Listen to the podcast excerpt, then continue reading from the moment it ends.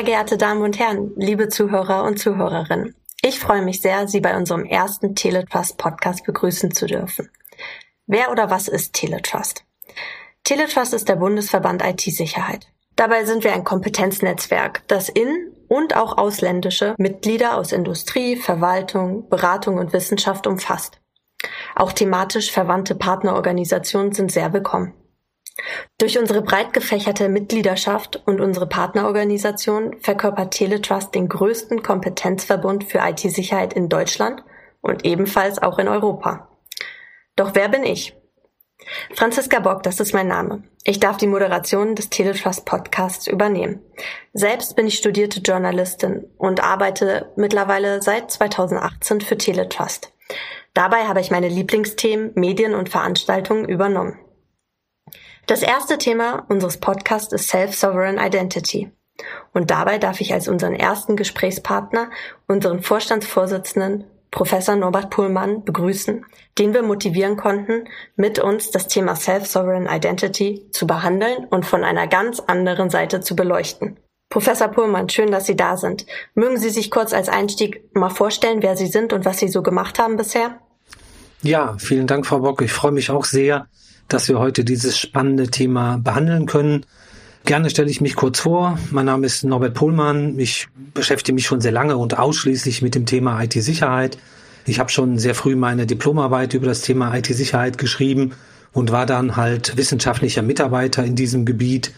Und nach meiner Hochschulzeit war ich 15 Jahre erfolgreicher Unternehmer in der IT-Sicherheitsbranche, äh, erst als Gründer und Geschäftsführer der Kryptocom GmbH in Aachen. Und nach der Fusion mit der Utimaco Safe AG war ich dort im Vorstand. 2003 habe ich mich dann doch entschlossen, wieder an die Hochschule zurückzugehen als Professor und mich dort mit Innovation von IT-Sicherheitstechnologien zu beschäftigen. Ich bin jetzt Professor für IT-Sicherheit und Leiter des Instituts für Internetsicherheit an der Westfälischen Hochschule in Gelsenkirchen. Dort habe ich das Institut für Internetsicherheit gegründet und kann da mich verwirklichen, weil ich halt als Slogan habe, letztendlich mit innovativen Technologien und Maßnahmen mehr Sicherheit und Vertrauenswürdigkeit im Cyberraum umzusetzen. Neben den interessanten Schwerpunkten, die wir im Institut für Internetsicherheit machen, ist gerade das Thema Self-Sovereign Identity bei mir im besonderen Fokus, weil wir halt viele Forschungsprojekte haben, die sich genau mit diesem Thema beschäftigen. Okay, super. Vielen Dank für die Vorstellung. Dann wird mir deutlich, was Ihr Bezug zu Self-Sovereign Identity ist. Als erste Frage würde ich trotzdem gerne wissen, warum wir uns als erstes Thema in unserem Teletrust Podcast für Self-Sovereign Identity entschieden haben. Ja, das ist eine gute Frage. Also derzeit dominieren im Cyberraum zentrale ID-Provider wie Google, Facebook und Apple die Verwaltung der Identitätsdaten und das bei sehr vielen Diensten weltweit. Diese Situation schafft aber eine große Abhängigkeit der Gesellschaft, der Unternehmen, aber auch für uns Nutzer in Bezug auf den Fortgang der Digitalisierung. Und außerdem nutzen die monopolistischen ID-Provider unsere sensiblen, personenbezogenen Daten für eigene Werbezwecke oder stellen diese weiteren Unternehmen zur Verfügung, um damit Geld zu verdienen. Und das schwächt die Privatsphäre der Nutzer und hat halt Folgen bezüglich der Akzeptanz für unsere digitale Zukunft. Und Self-Sovereign Identity wird helfen, diese Probleme zu lösen und ist aber gleichzeitig auch ein Digitalisierungsbeschleuniger für unsere Gesellschaft. Okay, da gehen wir jetzt schon wirklich tiefer in die Thematik. Aber auch um die Zuhörer und Zuhörerinnen abzuholen, die vielleicht noch nicht so viel über dieses Thema wissen, was genau ist denn Self-Sovereign Identity? Also Self-Sovereign Identity oder abgekürzt SSI soll dazu beitragen, die digitale Zukunft in Deutschland, aber auch in der EU souverän, sicher und vertrauenswürdig zu gestalten. Die Idee ist, dass Nutzer wie Bürger oder Mitarbeiter ihre digitalen Identitäten, aber auch weitere digitale Nachweise selbstbestimmt verwalten können und deren Weitergabe auch eigenständig kontrollieren. Und diese digitalen Nachweise sind durch Anwendungen, die die Informationen in den digitalen Nachweisen in ihren Prozessen benötigen, automatisiert verifizier- und verarbeitbar. Und das schafft halt einen höheren Grad an Digitalisierung in vielen Prozessen. Mhm. Und Was genau meinen Sie mit digitalen Nachweisen oder digitalen Identitäten? Also digitale Nachweise sind zum Beispiel eine Bescheinigung, eine Qualifikation, eine Befähigung, ein Befugnis oder ein Ausweis, die ein Nutzer von einem Aussteller, und Aussteller sind zum Beispiel das Einwohnermeldeamt, Straßenverkehrsamt, Hochschulen, Unternehmen, Qualifikationsorganisationen bei Berechtigung digital zur Verfügung gestellt bekommen. Also der Nutzer hat in Regel auf seinem mobilen Endgerät eine sprechende SSI-App, mit einem digitalen Portemonnaie, eine sogenannte SSI Wallet, in der verifizierbare digitale Nachweise sicher gespeichert sind. Mhm. Und da die Nutzer somit in der Lage sind, halt jetzt eigenständig über diese digitalen Nachweise zu verfügen, können sie selbstbestimmt entscheiden, welche Nachweise oder Teilinformationen oder beziehungsweise nur Aussagen daraus sie welcher Anwendung zur Verfügung stellen. Und mit einem souveränen SSI-Ökosystem lassen sich viele Prozesse einfacher und insbesondere unabhängiger von den Monopolisten sicher und vertrauenswürdiger digitalisieren und bieten daher ein hohes Potenzial für Kosteneinsparungen und Effizienzsteigerung. Mhm. Das SSI-Ökosystem sorgt insbesondere für eine sichere und vertrauenswürdige Umsetzung des Datenschutzes, aber auch den Schutz der Privatsphäre der Nutzer und, wie schon gesagt, ist ein Digitalisierungsbeschleuniger für unsere Gesellschaft. Und daher sollten wir uns alle damit beschäftigen und überlegen, an welcher Stelle wir uns einbringen wollen, um am Erfolg des SSI-Ökosystems zu partizipieren. Mhm. Jetzt haben wir schon Einblick in die Thematik erhalten und wissen genauer, was SSI ist. Doch ich kann mir noch nicht ganz genau vorstellen, wie SSI in der Umsetzung funktioniert. Also im Ökosystem SSI spielen drei Akteure eine Rolle, die gemeinsam einen Vertrauensdienst und das in der Regel die Blockchain-Infrastruktur nutzen. Und jeder dieser Akteure hat eine definierte wichtige Aufgabe, damit das SSI-Ökosystem für digitale Identitäten und Nachweise erfolgreich umgesetzt werden kann. Und die Akteure sind zum einen Aussteller von digitalen Nachweisen, Besitzer oder Nutzer von digitalen Nachweisen und Verifizierer oder Anwender, die digitale Nachweise für ihre Prozesse nutzen. Sie haben ja eben auch schon näher erklärt, was digitale Nachweise genau sind. Doch welche Rolle haben dabei die Aussteller von digitalen Nachweisen? Aussteller stellen verifizierbare digitale Nachweise aus. Also Aussteller sind zum Beispiel Einwohnermeldeamt, Straßenverkehrsamt, Schulen und Hochschulen, Unternehmen, Berufsverbände, Behörden, Qualifizierungsorganisationen, TÜVs oder weitere Unternehmen, die hier ein Geschäftsmodell für sich sehen. Und verifizierbare digitale Nachweise sind zum Beispiel Bescheinigung der Identitäten, zum Beispiel der Personalausweis, ein Firmen- oder ein Dienstausweis, ein Führerschein für Motorrad oder für das Auto, aber auch Zeugnisse wie das Abiturzeugnis, Bachelorzeugnis, Masterzeugnis oder auch eine Promotionsurkunde, aber auch Bestätigungen, zum Beispiel Teilnahmebestätigung, Buchungsbestätigung, Echtheitsbestätigung, Impfbestätigung. Und weitere Beispiele sind zum Beispiel Befugnisse wie eine Amtsbefugnis, eine Aufenthaltsbefugnis, oder auch Qualifikationen, zum Beispiel Weiterbildungsnachweis, Personenzertifikat, wie zum Beispiel bei uns bei Teletrust, äh, ein TISP-Zertifikat, aber auch Mitgliederausweise für ein Fitnessstudio, für Verein, für ADAC oder weitere Mitgliederausweise, aber auch Kundenkarten wie Bonuskarten oder Vielfliegerprogramme. Also wir sehen, hier gibt es eine Unmenge an Möglichkeiten, was digitale Nachweise sein können. Man spricht immer bei SSI von diesem Dreieck. Aussteller, Verifizierer, Nutzer. Und nun möchte ich gerne wissen, nachdem wir wissen, welche Rolle die Aussteller von den digitalen Nachweisen haben, welche Rolle haben die Nutzer von diesen digitalen Nachweisen? Also ein Besitzer oder Nutzer hat in der Regel auf seinem mobilen Endgerät eine entsprechende SSI-App, so wird sie genannt, mit einem digitalen Portemonnaie, die sogenannte SSI Wallet, in der die verifizierbaren digitalen Nachweise sicher gespeichert sind. Es ist aber auch möglich, als Alternative oder Ergänzung, zum Beispiel eine, also Ergänzung zu der App, dass man eine Cloud-Agent hat, hm. wo dann die digitalen Nachweise drin sind und so ein Cloud-Agent, der ist halt besonders attraktiv, um da Backup-Szenarien gut mit umsetzen zu können. Mhm. Aber es gibt auch Möglichkeiten, jetzt insbesondere in der Einführungsphase, dass man diese verifizierbaren digitalen Nachweise als QR-Code zur Verfügung gestellt bekommt. Mhm. Und die Nutzer können alle verifizierbaren digitalen Nachweise von den entsprechenden Ausstellern anfordern. Dazu müssen sie natürlich auch dazu berechtigt sein und können sie in ihrer SSI-Wallet sicher ablegen. Okay. Und damit sind die Nutzer halt in der Lage, selbstbestimmt und souverän diese verifizierbaren digitalen Nachweise oder bestimmte Aspekte oder Teile daraus den entsprechenden Anwendungen zur Verfügung zu stellen. Aber genau das sollten die Nutzer natürlich nur dann tun, wenn die Anwendung die Inhalte der digitalen Nachweise wirklich für die Umsetzung der eigentlichen Aufgaben benötigt.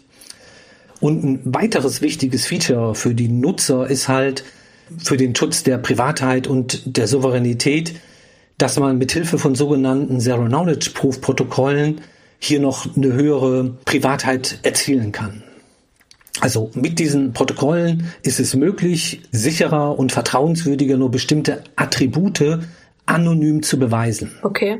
Also Beispiele sind, dass der Nutzer über 18 Jahre alt ist, dass er zum bestimmten Unternehmen gehört oder dass er schon zweimal gegen Corona geimpft worden ist.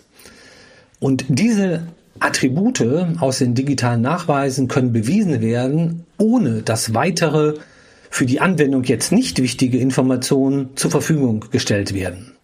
Also diese Zero-Knowledge-Proof-Protokolle helfen in vielen Fällen Datenschutzaspekte einfacher und wirkungsvoller umzusetzen, weil nur bestimmte Attribute überprüft werden, ohne datenschutzrelevante Informationen übertragen zu müssen.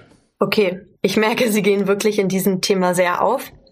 Wir haben ja jetzt, um das Ganze mal zusammenzufassen, die Rolle der Aussteller beschrieben dann sind wir näher auf die Rolle der Nutzer eingegangen und jetzt, last but not least, müssten wir nochmal auf die Rolle der Anwendungen beziehungsweise der Verifizierer eingehen. Also Anwendungen oder Verifizierer, die die digitalen Nachweise für ihre spezielle Aufgabenstellung benötigen, bekommen diese oder Teile davon oder auch nur Aussagen über bestimmte Aspekte von dem Nutzer zur Verfügung gestellt. Und diese können von den Anwendungen vollkommen automatisiert in einem digitalen Prozess sicher und eindeutig verifiziert und bearbeitet werden. Und damit wird halt auch eine höhere Sicherheit bei der Nutzung von Nachweisen erzielt, weil bei physikalischen Nachweisen müssen oft ungeschultes Personal die Verifizierung mit allen Fehlern umsetzen und bei dem Konzept SSI kann das dann automatisiert kryptografisch verifiziert werden. Und bei den Anwendern, das ist der besondere Punkt, entsteht halt auch der größte Vorteil, weil die Prozesse mit Hilfe der digitalen Nachweise automatisiert und damit natürlich dann besonders effizient und kostengünstig umgesetzt werden. Hm. In Vorbereitung auf unseren Podcast und auch bei der Recherche zum Thema SSI bin ich auch mehrmals über das Thema Blockchain-Infrastruktur gestoßen. Welche Aufgaben kann man so sagen, hat die Blockchain-Infrastruktur, bei dem Thema Self-Sovereign Identity? Damit die digitalen Nachweise von den Anwendungen, von den Verifizierern tatsächlich verifiziert werden können, brauchen wir einen Vertrauensdienst. Und es gibt halt mehrere Möglichkeiten, solchen Vertrauensdienst umzusetzen. Aber die Nutzung von modernen Blockchain-Infrastrukturen ist für eine langfristige Souveränität, aber auch für die Skalierbarkeit des SSI-Ökosystems besonders gut geeignet. Warum das so ist, möchte ich kurz nochmal erläutern.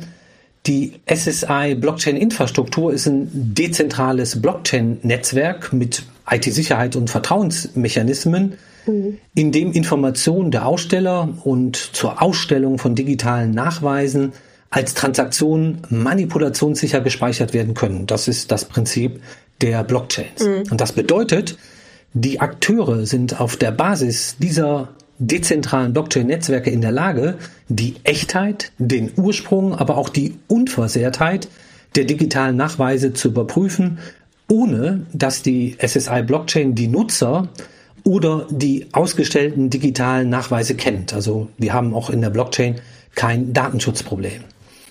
Und im SSI-Ökosystem können und werden mehrere unterschiedliche Blockchain-Netzwerke im Sinne von Network of Networks eingebunden sein. Mhm. Und das macht das Ökosystem besonders skalierbar und effizient bei der Umsetzung in verschiedenen Branchen. Ich möchte hier nochmal ein paar Beispiele nennen, welche Teile oder welche Branchen hier SSI-Blockchain-Netzwerke betreiben können. Gerne. Das ist die Verwaltung, Government, das sind Banken, meinetwegen Smart City auch, äh, Industriebereiche, Gesundheitswesen und das auch in verschiedenen Ländern, also wie verschiedene Bundesländer, EU-Länder. Und das Wichtige dabei ist, dass alle diese Netze zusammen als Ganzes einen einheitlichen Vertrauensdienst darstellen. Gestern hatten wir unseren Teletrust internen Workshop. Beim IWS ist es so, man kann kurze Impulsvorträge vortragen und ein Thema dabei war SSI. Und im Vortrag wurde erwähnt, dass mittlerweile viele oder fast alle auf der Welt, wenn es ums Thema SSI geht, auf Deutschland schauen. Können Sie vielleicht kurz darauf eingehen, woran das liegt und was Deutschland vielleicht in Bezug auf SSI gerade richtig macht? Ja, also wir haben in Deutschland sehr viele Wissenschaftler, Start-ups, aber auch Anwendungsunternehmen, die sich mit dem Thema SSI sehr gut auskennen und sich intensiv damit beschäftigen.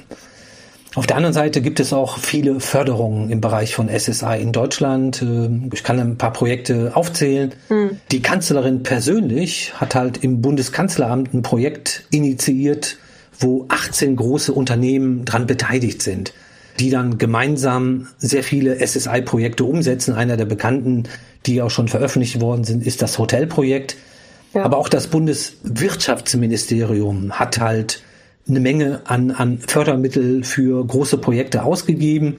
Ähm, genau, ein Projekt ist zum Beispiel ID Union. Und da sind wir auch als Institut für Intersicher äh, als Institut für Internetsicherheit beteiligt. Also da werden wir in den nächsten drei Jahren mit vielen, vielen Partnern äh, eine Menge entwickeln, damit äh, wir dieses Ökosystem dann auch erfolgreich umsetzen können. Aber es gibt ja auch die Initiative Gaia X mhm. und die hat halt auch schon in der ersten Phase Standards im Bereich der Identitäten für Cloud-Anwendungen entwickelt, die jetzt auf der Basis von SSI umgesetzt werden sollen. Da gibt es auch gerade eine Ausschreibung.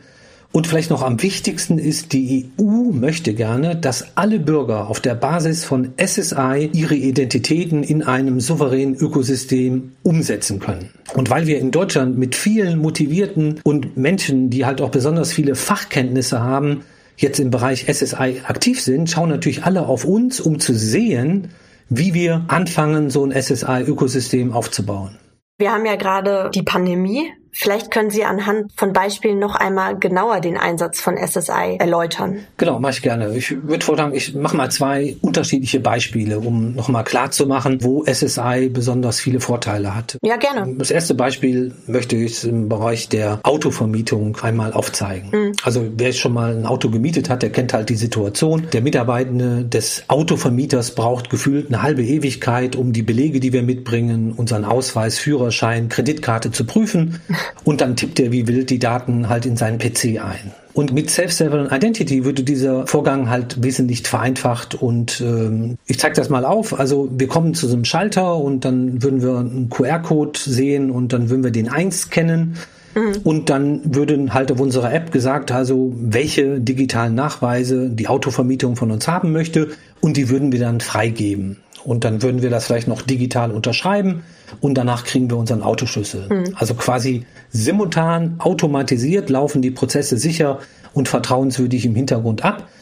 Und an diesem Beispiel können wir halt den Effekt der Digitalisierung ganz gut darstellen, weil der Autovermieter hat natürlich ein sehr hohes Einsparpotenzial, weil alles automatisiert abläuft. Also diese Leute, die da wie wild eintippen, die braucht man nicht mehr, weil das halt alles automatisiert passiert. Mhm. Und für den Kunden ist natürlich der Vorteil, der ist schnell durch, braucht nicht zu warten und kriegt ganz schnell sein Auto. Wenn ich da ganz kurz einhaken dürfte, es ist ja nicht nur im Sinne der Digitalisierung, es geht ja auch ein bisschen um den Klimaschutz. Ich meine, wenn ich das höre, wir würden ja enorm an Papier sparen, wenn wir das Ganze mal vorantreiben würden. Ich meine, gerade plus minus meine Generation setzt sich ja sehr energisch dafür ein, dass wir nicht mehr so einen hohen Papierverbrauch haben in Deutschland. Klar, also Nachhaltigkeit ist ein Riesenthema und das ist ja genau das, was wir mit SSI umsetzen können. Also wenn man dieses Beispiel nochmal nimmt, also ich brauche keine Bestätigung auf Papier, dass ich das Auto gemietet habe. Das ist halt ein digitaler Nachweis, den ich mitbringe.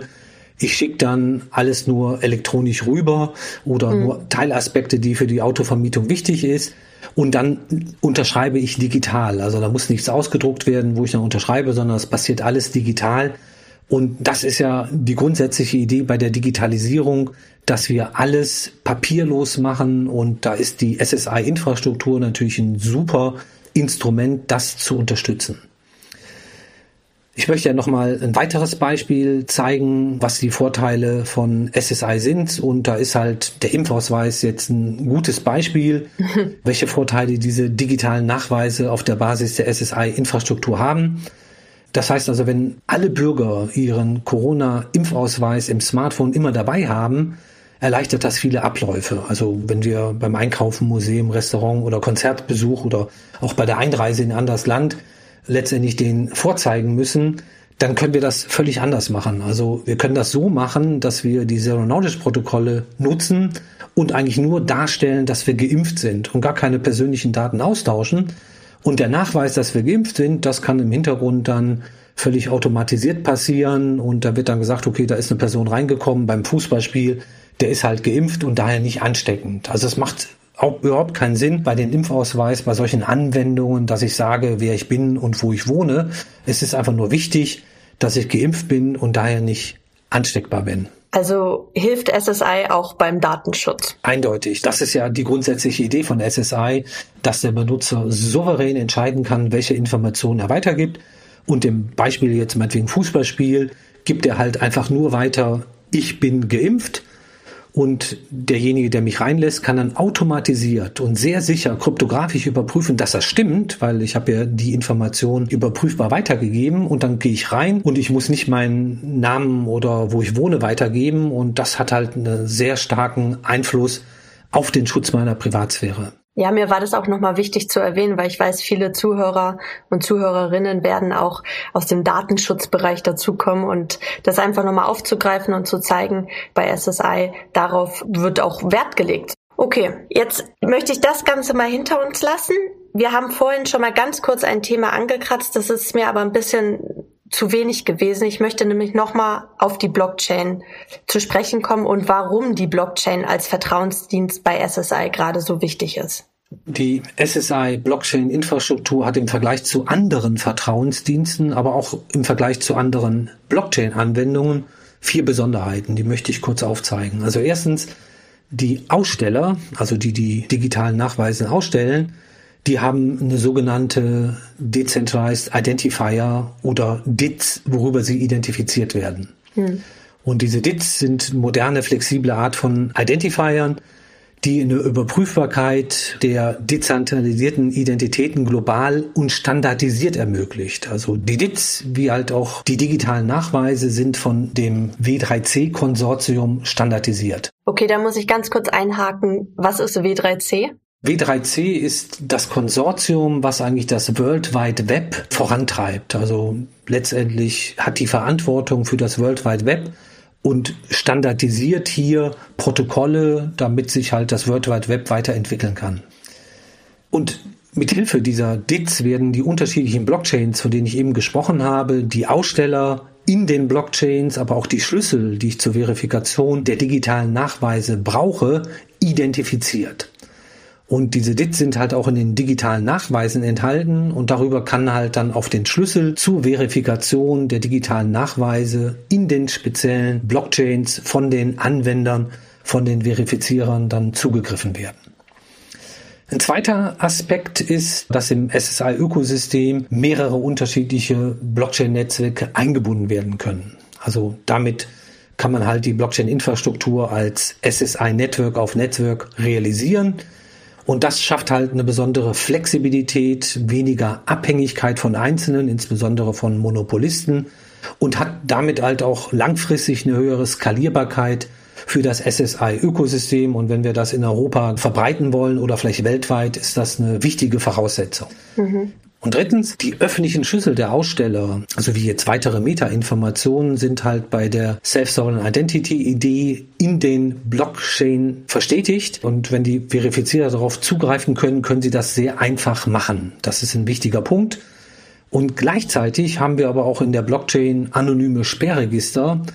Und das ist halt notwendig, wenn halt digitale Nachweise wieder zurückgezogen werden sollen, kann man das relativ leicht machen.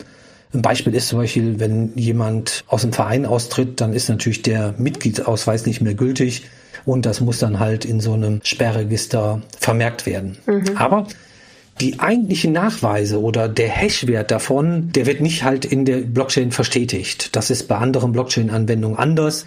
Und damit haben wir zwei Vorteile. Zum einen, die Anzahl der Dinge, die in der Blockchain stehen, haben nichts mit den Nachweisen zu tun, sondern nur, wie viel Aussteller es gibt. Also damit bleibt die Blockchain eigentlich relativ klein. Aber noch wichtiger ist, dass wir keine datenschutzrelevanten Informationen in die Blockchain schreiben. Und das ist nochmal ein wichtiger Punkt, damit wir halt auch hier keine Datenschutzprobleme bekommen. Mhm. Und viertens haben wir noch, dass die Blockchain als Vertrauensdienst halt den Vorteil hat, dass es von einem Konsortium betrieben wird. Und dieses Konsortium hat dazu eine Governance-Regel definiert. Und äh, das ist auch enorm wichtig. Wenn das ein Konsortium macht, dann ist auch keine zentrale Abhängigkeit von Monopolisten da. Also wenn dann meinetwegen bei so einem Konsortium, sagen wir, wir haben zehn Organisationen, die zusammen so eine SSI-Blockchain betreiben, und einer möchte nicht mehr mitspielen, dann geht er halt und dann nimmt man jemand Neues auf und man muss die Blockchain nicht schließen. Das ist auch nochmal sehr wichtig. Und genau das ist halt enorm wichtig, damit wir unabhängig und vertrauenswürdig ein Ökosystem in der Zukunft auch aufbauen können. Wir greifen sehr viele Themen auf, was ich auch sehr gut finde. Ich merke nur, in Bezug auf das ganze Internet, in Bezug auf die Blockchain gibt es ja immer noch viele Skeptiker da draußen. Wie schätzen Sie dabei dann die ganze politische und gesellschaftliche Relevanz eines SSI-Ökosystems ein? Und wie denken Sie, wird es bei den Bürgern vielleicht auch ankommen, beziehungsweise wie kann man dort die Vorsicht oder die Skepsis etwas, ja, da etwas entgegenstellen? Das ist eine sehr gute Frage. Wir müssen einfach sehen, die Digitalisierung ist halt von hoher gesellschaftlicher und politischer Relevanz, da halt wir mit dieser neuen Technologie dazu beitragen, dass Abläufe vereinfacht sowie Prozesse halt effektiver gestaltet werden. Aus diesem Grund ist halt das SSI-Ökosystem ein wichtiger Faktor zur Erhaltung der Wettbewerbsfähigkeit in Deutschland und Europa. Wir können dann unabhängig von den Marktführern entscheiden, wie sich so ein SSI-Ökosystem weiterentwickeln soll. Und warum ist das wichtig? Grundsätzlich wissen wir, viele Bürger wollen eine Vereinfachung von Prozessen, von Abläufen durch den Einsatz digitaler Technologien, zum Beispiel in Stadtverwaltung, im Bereich des Meldewesen, Grundbucheinträge oder zur Beantragung von Parkausweisen. Und alle diese Routineanträge sollen nach dem Willen der Bürger schnell, einfach und problemlos per Internet durchgeführt oder umgesetzt werden.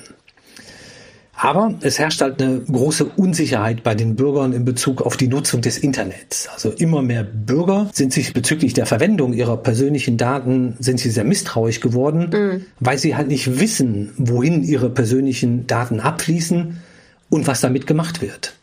Also sie wollen einfach nicht, dass die Unternehmen ihre persönlichen Daten zusätzlich wirtschaftlich nutzen. Und das ist halt das, was die monopolistischen Unternehmen gerade tun, insbesondere aus den USA.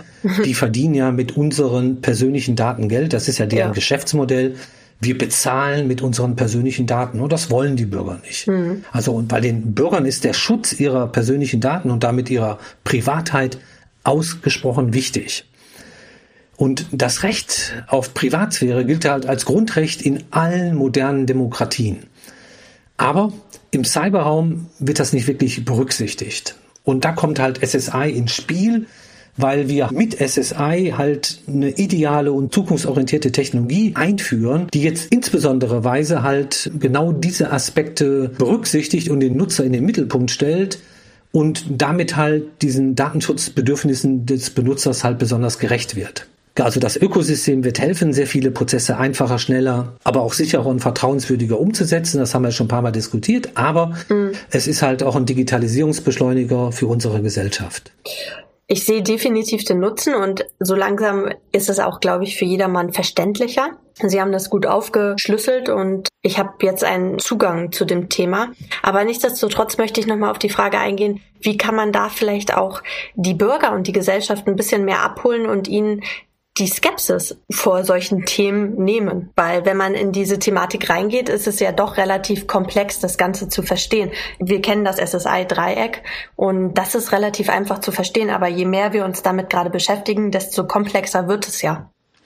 Wir müssen ja verstehen, dass alles, was wir jetzt aus Europa heraus tun, wir haben ja das europäische Datenschutzgesetz entwickelt, das tun wir, weil wir ja in Europa Werte haben, die wir umsetzen wollen. Mhm. Und vielleicht ist das nochmal ein wichtiger Punkt. Wenn Sie jetzt die großen Marktführer sehen, die unterstützen zwar den Datenschutz, und das machen sie deswegen, weil wir zustimmen, dass sie unsere Daten wirtschaftlich nutzen können. Mhm. Also sie sagen, wenn ihr nicht zustimmt, dürft ihr den Dienst nicht nutzen, aber wenn ihr zustimmt, dürfen wir eure Daten nutzen, wirtschaftlich. Also wir stimmen zu. Mhm. Aber das widerspricht eigentlich der Privatsphäre, was ein Grundrecht ist. Und das, was wir tun in Europa, wir schaffen jetzt ein Ökosystem, was genau unseren Ansprüchen an Werteorientierung im Sinne der Privatsphäre unterstützt. Und das ist natürlich nachher enorm wichtig, dass wir die Technologie nicht nur einführen, sondern dass wir das den Benutzern erklären, damit die Benutzer erkennen, dass so ein System vertrauenswürdig ist und dass sie dann auf dieser Basis Vertrauen aufbauen können. Und wenn sie Vertrauen aufbauen, haben sie halt auch eine höhere Akzeptanz oder bauen eine höhere Akzeptanz auf, die Systeme zu nutzen. Ich glaube, es ist in diesem Bezug einfach auch die Kommunikation. Wie immer im Leben ist es, wenn man etwas kommuniziert, wird dadurch Vertrauen aufgebaut, denke ich mal so. Sie haben das Thema politische und gesellschaftliche Relevanz angeschnitten. Vor ein paar Minuten haben wir über Deutschland gesprochen und die Position von Deutschland oder die Vorreiterposition von Deutschland in Bezug auf SSI. Wo sehen Sie für Deutschland die wirtschaftliche Relevanz eines funktionierenden SSI-Ökosystems? Okay, das ist auch ein interessanter Aspekt. Also genau, wir tun es, um den Nutzer in den Mittelpunkt zu stellen, aber wir müssen halt auch erkennen, dass wir hier wirtschaftliche Vorteile dadurch haben werden. Also alle händisch durchgeführten Abläufe oder Medienbrüche sind halt der Grund für ineffiziente Prozesse. Und mit diesem System können wir das Potenzial einer höheren Produktivität halt ausschöpfen. Und leider haben wir von diesen ineffizienten Prozessen mit Medienbrüchen einfach viel zu viel. Das hatte ich ja eben schon mal auch bei dem Beispiel der Autovermietung gesehen. Mhm. Und deswegen haben wir halt auch tatsächlich hier eine hohe wirtschaftliche Relevanz. Und das können wir an vielen Anwendungsfällen aufzeigen zum Beispiel bei der Optimierung von Lieferketten, die halt mittels Digitalisierung umgesetzt werden, also die Nachweise, die da ausgetauscht werden, einfach schnell, sicher und vertrauenswürdig verarbeiten können. Und es gibt eine Studie von der MGI über diese digitalen Identitäten. Und die haben in ihrer Studie erarbeitet, dass wir, wenn wir sowas einführen wie das SSI-Ökosystem, dass wir bezüglich der Wirtschaftsleistung drei bis vier Prozent des Bruttoinlandsprodukt in 2030 möglich machen können. Und das zeigt halt das große wirtschaftliche Potenzial. Mhm. Wenn man das jetzt mal betrachtet, was sind drei Prozent vom Bruttoinlandsprodukt in Deutschland im letzten Jahr gewesen? Das wären 100 Milliarden Euro gewesen. Okay. Also es geht hier auch um sehr viel Geld. Also wir sind souverän. Wir machen unsere Datenschutzaspekte und wir können wirtschaftlich das für uns besonders gut nutzen. Da Deutschland ja in Bezug auf die Digitalisierung etwas zurückhängt, könnte man SSI eigentlich nutzen, um wieder auch an eine Vorreiterposition oder an eine der ersten Stellen in Bezug auf das Ganze zu kommen, wenn es auch um so viel Geld geht, oder? Ich weiß gar nicht, ob wir so weit zurück sind. Also sagen wir mal, das, was wir tun, wir tun es gründlich und wir merken das in vielen anderen Stellen, auch im Bereich von Smart Grid. Äh, da bauen wir halt äh, sichere Smart Meter, um halt diese Vertrauenswürdigkeit zu erreichen, damit die Nutzer das tatsächlich auch dann akzeptieren. Äh, und das tun wir auch. Ich glaube eher, dass wir hier im Sinne der technischen Souveränität Nachholbedarf haben. Also wir machen zu wenig Dinge so, dass wir unabhängig von den Monopolisten unsere Zukunft gestalten können. Da ist halt einfach so eine technische Souveränität enorm wichtig, damit wir halt den Wertschöpfungsanteil, der ja auch immer größer wird in der IT oder im Internet oder halt auch mit Daten, damit wir souverän diese Vorteile auch dann in der Zukunft nutzen können. Hm, Sie haben ja jetzt schon öfter Monopolisten angesprochen. Können Sie ein, zwei Beispiele nennen? Klar, wir haben doch große Abhängigkeiten von Marktführern, das ist Google, Amazon, Facebook, Microsoft, vielleicht auch noch IBM. Mhm. Und wir müssen halt einfach auch schauen aus Deutschland heraus, dass wir erkennen, dass das halt eine wichtige Technologie ist, die wir für die Zukunft brauchen, um frei gestalten zu können. Also es geht ja immer darum, die Monopolisten sagen uns, was sie tun können oder nicht. Aber wenn wir eigene Technologien haben, können wir unser Leben, unsere Digitalisierung selber gestalten. Und SSI hilft uns da, eine große Autonomie zu bekommen und dann unseren Werteorientierung damit umsetzen zu können, die wirtschaftlichen Aspekte nutzen zu können und halt unsere Zukunft freier gestalten zu können. Mhm. Und wir wissen jetzt, warum SSI nicht nur für Deutschland, sondern auch jetzt aufs Kleine gebrochen für Teletrust so wichtig ist. Aber was können wir tun als Verband, um SSI das ganze Thema und die Thematik noch sichtbarer zu machen? Also abgesehen von Vorträgen und unserem Teletrust Podcast jetzt. Grundsätzlich geht es halt darum, dass wir halt, glaube ich, unseren Mitgliedern darstellen müssen, dass das SSI-System eine große zukünftige Bedeutung hat und dass die Mitglieder verstehen, an welchen Stellen sie sich halt beteiligen können. Ich kann da gern mal ein paar Beispiele nennen. Wir haben ja über die Aussteller gesprochen und die brauchen halt natürlich eine Technologie, um diese Nachweise auch dann digital ausstellen zu können. Und da brauchen sie halt auch IT-Sicherheitstechnologien, die unsere Mitglieder halt zur Verfügung stellen können. Wir haben über die Anwendung, die Verifizierer gesprochen, die halt natürlich diese digitalen Nachweise abbilden oder nutzen, um Kosteneinsparnisse oder Effizienzsteigerungen im Sinne eines höheren Grads der Digitalisierung für sich nutzen wollen. Aber auch die brauchen natürlich IT-Sicherheitstechnologie, damit sie halt das Ganze bei sich integrieren können. Aber ich glaube, neben diesem SSI brauchen wir halt auch noch weitere Sicherheitslösungen wie die digitale Signatur. Und diese digitale Signatur oder die Fähigkeit der digitalen Signatur muss dann halt auch in die SSI-App integriert werden. Und dafür brauchen wir halt auch wieder Know-how-Firmen, die das können. Und da haben wir im Teletrust-Verein ganz viele Firmen, die da viel Erfahrung haben. Und wenn wir die digitale Signatur dort einbinden, dann sind die ganzen Prozesse nicht nur sicher und vertrauenswürdig, sondern haben dann auch eine hohe Rechtsgültigkeit. Weiteres Beispiel ist, ich habe ja oft über die SSI Wallet gesprochen mhm. und die muss halt sicher und vertrauenswürdig sein und das können halt IT-Sicherheitsunternehmen natürlich sehr gut tun. Und das ist halt auch ein zukünftig sehr wichtiges Themenfeld für unsere Mitglieder. Und ein weiteres Themenfeld ist natürlich halt auch die Blockchain-Technologie an sich. Mhm. Die brauchen wir und wenn wir die Technologien, die wir sonst sehen, viele haben Nachhaltigkeitsprobleme, weil sie halt doch zu viel Energie verbrauchen. Und da moderne Technologien zu haben, die souverän auch unseren Werten vorstellen, entspricht, wie ich das eben auch schon ein paar Mal erklärt habe, brauchen wir Unternehmen, die in der Lage sind, uns halt hier moderne Blockchain-Technologien zur Verfügung zu stellen, um halt dieses Ökosystem dann betreiben zu können. Also es ist halt wichtig für die IT-Sicherheitsunternehmen, also auch bei uns aus dem Teletrust-Verein, mhm. dass sie sich damit beschäftigen und erkennen, was das SSI-Ökosystem ist und sich da frühzeitig darauf einstellen, um dann halt zu sehen, wo ihr Platz sein können, damit sie halt mit dem Ökosystem letztendlich auch wachsen können und helfen können, dass so ein Ökosystem dann auch wirklich erfolgreich umgesetzt wird. Ja, und auch, was sie damit anfangen können, als Unternehmen selbstständig so. Okay, also, ich möchte jetzt das Ganze mit Blick auf die Zeit nochmal grob zusammenfassen. Wir haben verstanden, was SSI insgesamt ist, wie das, Sie haben es gut runtergebrochen, wie es aufgebaut ist, das Dreieck, wie ich es immer so nenne. Und wir haben die ganze Relevanz auf der Welt erkannt. Wir haben einen gewissen Blick auf Deutschland und natürlich dann auch nochmal auf Teletrust geworfen, wo unsere Position dabei ist.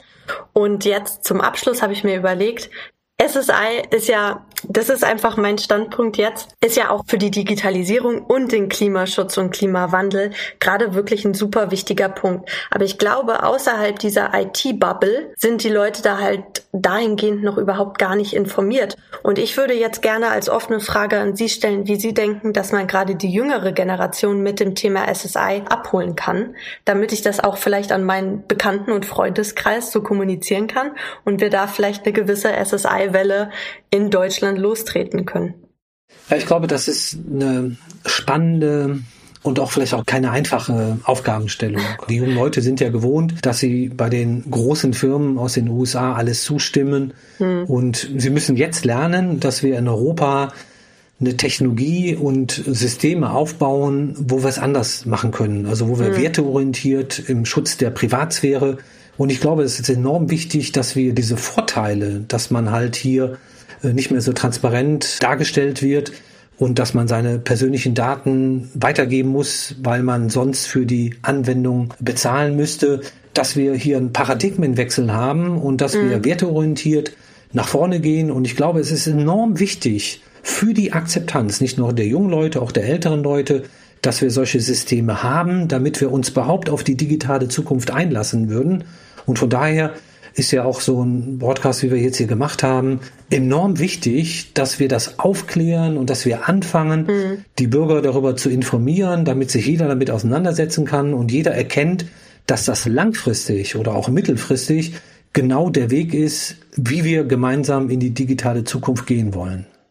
Ja, ich glaube, auch dieses Verständnis ist, was Sie angesprochen haben, ist besonders wichtig, weil jetzt, wo ich mich auch mehr mit der Thematik auseinandergesetzt habe, und das Ganze dahinter verstehe, kann ich noch mehr dazu beitragen und finde das Thema halt noch interessanter und auch wirklich wichtig. Und ähm, ja, an dieser Stelle möchte ich mich dann ganz herzlich bei Ihnen bedanken, Professor Pullmann, dass Sie heute beim Teletrust Podcast unser erster Gast waren. Ich hoffe, wir konnten die Zuhörer und Zuhörerinnen gut abholen. Ich bin sehr gespannt auf das Feedback und auf die Resonanz, weil ich glaube, wir haben nicht nur ein interessantes Thema heute aufgegriffen, sondern wir haben es auch versucht, allen möglichst ähm, gut darzustellen und vereinfacht runterzubrechen. Und ganz zum Schluss möchte ich Sie, liebe Zuhörer und Zuhörerinnen, darauf hinweisen, wenn Sie Feedback haben, es hat ihnen gut gefallen, es hat ihnen nicht gut gefallen, dieser Aspekt hat ihnen vielleicht gefehlt, diesen Aspekt fanden sie super und würden sie gerne nochmal, dass wir ihn aufgreifen. Unsere Kontaktdaten finden Sie unten im Infokasten. Nehmen Sie gerne Bezug unter dem Stichwort Podcast und schreiben Sie uns ein kurzes Feedback. Und wenn Ihnen diese Podcast-Folge, unsere erste Podcast-Folge gefallen hat, können Sie die gerne weiter verbreiten. Das würde uns auch helfen, diesen Podcast eine größere Reichweite zu bringen. Ich bin gespannt, was noch alles in Zukunft in Bezug auf SSI von Ihnen auch zu hören ist. Ja, also ich hoffe noch wahnsinnig viel und ich würde mich freuen, dass wenn alle, die das jetzt hier diesen Podcast hören, dass sie halt das verstehen und die guten Aspekte dann halt auch weitertragen damit wir halt hier gemeinsam auch diese Sachen dann auch in der Zukunft umsetzen können. Und ich bedanke mich auch nochmal bei Ihnen, hat mir sehr gut gefallen und äh, Wiedersehen. Danke.